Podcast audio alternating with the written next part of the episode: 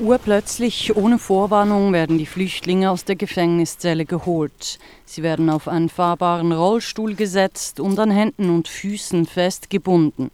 Bänder werden ihnen um die Arme gelegt und mit Kabelbindern am Gürtel festgemacht. Die Oberarme werden nach hinten an den Stuhl gebunden. Die Oberschenkel werden an den Stuhl gebunden.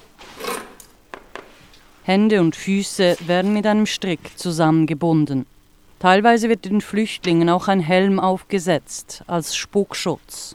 So eingeschnürt sitzen sie im Flugzeug während der Ausschaffung zurück in ihr Herkunftsland.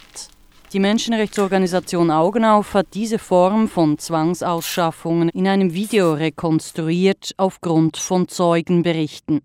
Level 4 Zwangsausschaffungen gibt es bereits seit 17 Jahren.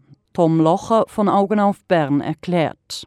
Seit etwa 95, als die Zwangsmaßnahmen im Ausländerinnengesetz eingeführt wurden, wurde das eigentlich perfektioniert, um das mal diplomatisch auszudrücken. Es gibt verschiedene Stufen. Zum einen die Level 1 Ausschaffung ist unbegleitet. Du steigst in ein Flugzeug oder einen Zug oder was auch immer und gehst freiwillig. Level 2 ist eine Polizeibegleitung. Level 3, das gibt es nicht mehr, war äh, vollgefesselt in einem Linienflug. Das stieß dann oftmals auf Widerstand äh, von Passagierinnen und der Crew. Und nach einem Todesfall 1999 wurden dann die Level 4 Ausschaffungen eingeführt. Das ist einfach vollgefesselt, aber in einem Sonderflug. Und diese Form von Ausschaffungen voll gefesselt, zum Teil auch mit Helm und allem, wo du total bewegungsunfähig bist. Und die Gefahr äh, des Erstickungstods besteht, das sind einfach extrem gefährlich und menschenunwürdig und äh, sollte man abschaffen. Zwangsausschaffungen forderten bereits drei Todesopfer. Im Jahre 1999 erstickte der voll gefesselte und geknebelte Palästinenser Khaled Abu Sarifa. Zwei Jahre später erstickte der Nigerianer Samson Chukwu aufgrund von Polizeigewalt während der Ausschaffung.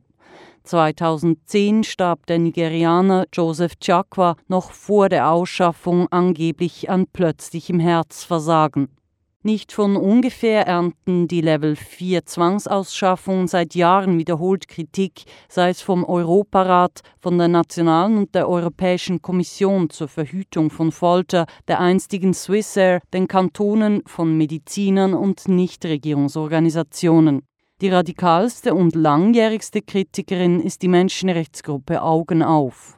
Also eigentlich sind wir von Augen auf äh, total gegen Ausschaffungen und wollen eigentlich keine Reformen, sondern keine Ausschaffungen. Aber wenn unser Protest minimale Verbesserungen bringt für Leute, die ausgeschafft werden, ja, sind wir auch nicht traurig.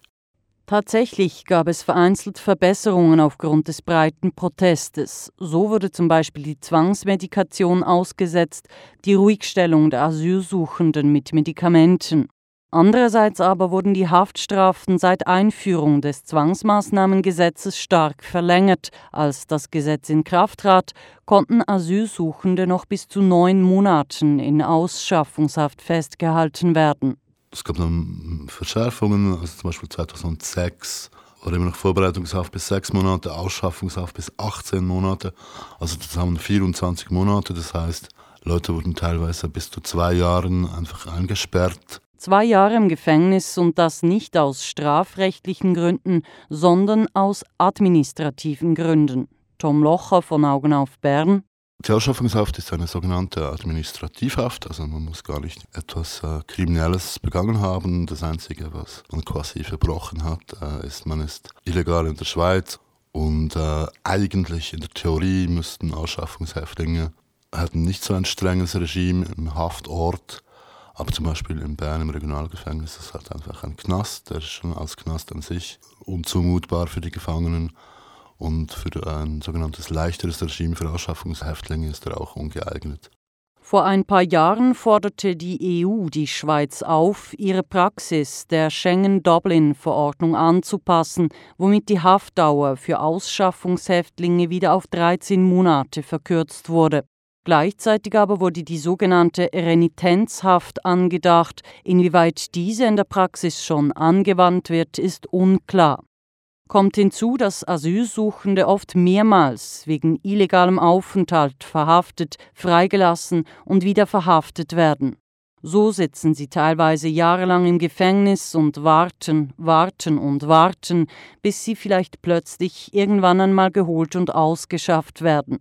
Nicht von ungefähr weckt diese Praxis breite Kritik und nicht von ungefähr informieren die Migrationsbehörden sehr zurückhaltend.